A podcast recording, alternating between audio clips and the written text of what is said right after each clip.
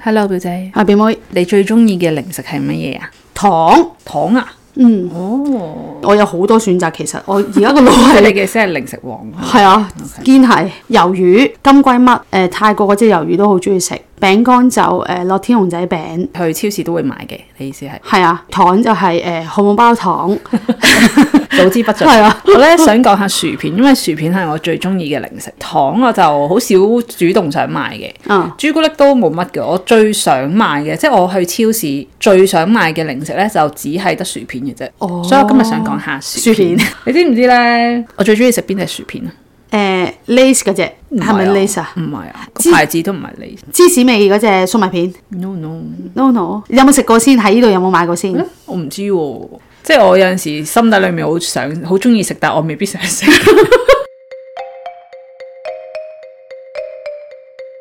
Kettles 啊， Kettles 係啊嘅咩味？嘅芥末味咧有個黃色啊，honey mustard 味啊。嗰只好好食㗎。嗰個我係最中意食嘅味嚟嗯嘅，同埋咧嗰只嘅薯片嗰個質感咧，我係最中意食嘅，咬落去有因為佢啲係硬身少少厚嘅，身嘅，係哦啊跟住原來佢係佢連埋皮一齊去炸嘅，會厚身啲啦，好有質感，好實的的啊，係啊！係啊，同埋好脆啊，我哦係你買完我先識食呢只薯 片咯。跟住我，因為咧我平時咧淨係食會食卡樂 B 啊，哦即係嗰啲好香港地道，嗯即係你行入七仔都會有嗰啲牌子啊嘛。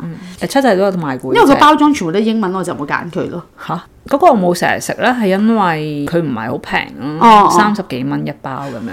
同埋會跟唔住會佢，因為可能硬得滯咧，有陣時你會覺得咧係食完咧個口好似俾佢戒爛咁樣。啊？係啊，係啊 但係我有特價咧，我就成日都好心喐噶啦。另外仲有一隻係本地嘅薯片，我都好中意食嘅，就係、卡樂 B 嘅其中一款，你覺得係邊種？熱浪，係熱浪因為我聽過呢個穩佔我嘅首位。哦第頭三二位咯，個味道真係好出色噶。熱浪咧，佢咪之後咪出咗波浪嘅，冇唔好食啊！可近排就係食咗菠蘿，我就覺得滿足唔到啊嘛咁失望 嘅。波浪好似應該係好味係道啊嘅，但係原來唔係啊係咯，所以我好失望。波浪係襯翻 pizza 薯片只嘅，可以卡樂襯 B 嘅 pizza 係啦。上網可以揾啲 YouTube 咧，嗯咁、香港嘅薯片同英國嘅薯片比拼咁樣啦。啊啊，跟住咧有隻誒、呃英國嘅牌子叫 Walkers 啊，有冇聽過啊？睇佢哋話好似樣先知係真真級嘅嘅薯片嘅級數啦，即係經典款，哦即哦係每一個英國人都會食過嘅咁樣。哦哦，但係咧原來 Walkers 咧即係等於 Lays 你知唔知啊？嚇同一個牌子嚟真係唔㗎。知喎呢個，但係全世界都會叫 Lays，淨係喺英國咧先叫 Walkers 咯。真係唔知喎。我見到佢個 logo 其實係似 lace 嘅，但係佢個字就真係 walkers 咯，就係寫住哦，係 lace 咧。佢出咗好多唔同嘅口味噶嘛。嗯嗯，咁我最好味嘅 lace 嘅咧就係喺泰國，你知唔知泰國係有啲特別版嘅，梗係知啦。淨係泰國先有嘅淨啫。泰國同埋其他地方都有嘅，不過我哋嗰陣時，我記得去泰國嘅時候，我哋見到發現新大陸咁，因為太多我哋冇見過嘅味係道啊啊，同埋咧，唔知點解泰國個質感啊，哦嗰個誒薯片個質感啊，係同其他地方唔同噶。 我唔知呢個冇食得咁 掂啊。即係我喺香港咧已經食唔到嗰個脆度，因為我試過喺 Seven 咧有陣時見到 Lays 嘅薯片係 exactly 喺泰國有食過，跟住我即刻買咗啦。哦，然後係真係嗰個嘅味道咯，佢可能係真係喺泰國度揾翻嚟。香港版你成日見到嗰只嘅 Lays 咧就係唔同嘅咯，個脆度。泰國嘅薯片其實幾好味，同埋泰國嘅咧，即係賣脆嘢食，即係脆薯片嗰一欄咧，係好多唔同嘅嘢可以揀。係好似係泰國人好似好中意食薯片咁 樣，但係反而咧 韓國嘅薯片係唔好食嘅。曾經有一派咧咪好興咩蜜糖牛油味啊？啊，係咪糖有味即係？係好 hit 咗，即係一 hit 咗段時間一段時間，跟住就係啊勁多乜嘢都係蜜糖牛油味㗎嘛係啦係啦，但係其實嗰只嘅薯片都唔係好好食㗎，哦即係佢唔脆㗎。韓國嘅零食咧，其實我覺得有少少失色㗎。咁如果好食誒啊鹹蛋咧，之前咪好我興我鹹麻麻蛋，鹹蛋，我媽媽鹹蛋。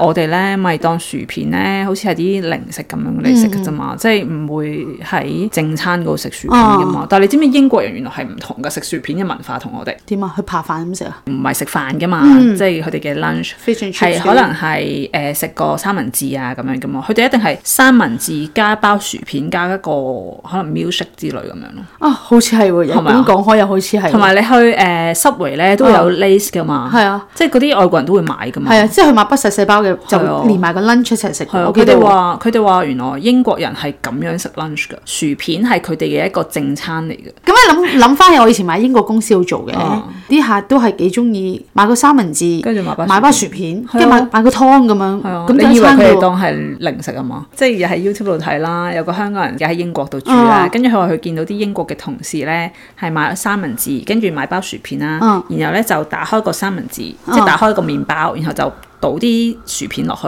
夾住嚟食咯。嗰度嘅同場有一個英國人咧，佢話：哦，係啊，係咁啊，即係佢哋仲有個名㗎，應該係真係佢哋即係獨有嘅文化嚟喎呢傳個。係啊傳統嘅文化。哦啊哦，我哋下次翻嚟試下呢個，好啊，下次試下先。係咪啊？仲要碾碎啲薯片嘅，有冇講？佢就冇冇特別講明要碾碎啲薯片，啊總之佢就話我已經哦咁樣夾腦已經有個住嚟食諗法，有個即係你 recipe 覺得好好味啊嘛？可以試咯。因為好想講薯片嘅話題咧，所以我上網去揾嗰啲薯片嘅嘢啦。哦，我俾你估下，以健康指數嚟講啦，因為正常即係大家都覺得食薯片係非常之唔健康啊。係啊，同埋熱氣啦。炸嘢啦，即係唔健康啦、肥啦咁樣嘅。有一個醫生咧就有講過，其實係兩樣，即係佢覺得薯片同薯條都唔健康噶啦。但係如果有啲叫 cheat day 咁嘅嘢啦，你要食啦，即係揀一個唔健康得嚟都健康少少噶啦咁樣。嗯咁、你會覺得炸薯條健康啲定係薯片健康啲啊？誒，呃薯條薯條健康啲啊，係。因為似係真正嘅食物咁樣呵。似係咯，即係直接出嚟，跟住就攞，淨係攞咗去炸啫個過程。但係薯片就好似多咗好多加工嘢咁樣，好多味精啊嗰啲咁樣嘅嘢。咁嗰個醫生咧，其實就純粹係以升糖指數去睇佢哋健唔健康嘅啫。升糖因為升糖指數咧，誒、升高個升，哦哦係啊，因為升糖指數咧係會影響你個胰島素，咁樣就會影響你嘅血糖啊嗰啲咁嘅嘢啦。嗯咁、所以其實嗰個醫生咧就着重喺升糖指數啊、胰島素啊嗰度去睇嗰啲結食物健唔健康嘅，哦，OK，係啦。咁佢就純粹要以呢個角度咧，去到睇薯片健康啲定係薯條健康啲。薯條嘅升糖指數咧係高過薯片嘅，即係喺焗薯啦、誒、薯蓉啦裏面咧，嗯哦其實薯片嗰個升糖指數係最低嘅。竟然呢 係啊，個完全好似顛覆咗少少喎。佢有講，因為薯仔咧，其實如果你生食薯仔咧，其實係冇升糖指數嘅，即係非常之健康哦嘅係呢件事。咁但係如果係加熱啦。越加熱得耐咧，薯仔嗰個嘅升糖指數咧就越高嘅。我估可能薯條嗰個炸加嘅時候係要炸可得能炸得耐哦耐啲。啲，咁所以就可能係咁樣咯。但係佢有講嘅就係話，雖然薯片嗰個升糖指數係低過薯條啦，你都要睇下油咧，要睇下係用乜嘢，係咪真係健康咯？如果佢係用誒、呃牛油果油啦，或者係橄欖油哦橄欖油去誒、呃炸嘅話咧，都算係健康啲嘅。嗯嗯，咁但係如果係用嗰啲咩棕櫚油啊嗰啲咧就唔好啦，sunflower oil 都唔好嘅，其實所以我哦感覺好似好健康，啊哦其實係唔好嘅嘅。好似係好多 omega six 啊，即係總之係唔係太好嘅油咯。啊哦，因為呢個醫生咧，其實佢佢會覺得牛油係健康過芥花籽油。誒、我哋成日都覺得好似植物嘅油係健康啲啦，但係其實唔係嘅原來又唔係因為植物嘅油係好多 omega six 啊係，omega six 咧係會令到身體發炎嘅。咁哦樣即係唔係全部 omega 都係好喺度睇 YouTube 咧，有啲片咧講薯片點樣製造，比我想象中咧好似係真實啲喎。即係我哋咧覺得薯片咪好似唉應該都唔係真係薯仔嚟㗎 啦嘅感覺你有嘅。嗰個感覺啊？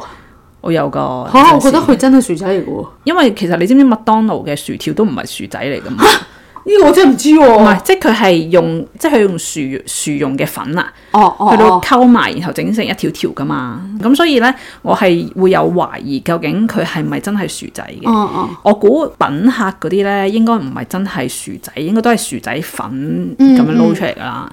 咁、但係咧，原來大牌子啦，外國嗰啲。哦咁佢係真係嗰啲農場嘅人就運好多好多嘅薯仔過嚟啦，即係啲薯仔嚟到之後啦，佢哋就會咧篤一篤嗰個温度計入入去睇下個薯仔裡面究竟温度幾多，個温度高嘅話就即係代表佢要快啲用啦，如果唔係佢會誒好容易熟即係好咗快就壞啦咁樣，哦，即係佢哋係會做咁多呢啲步驟。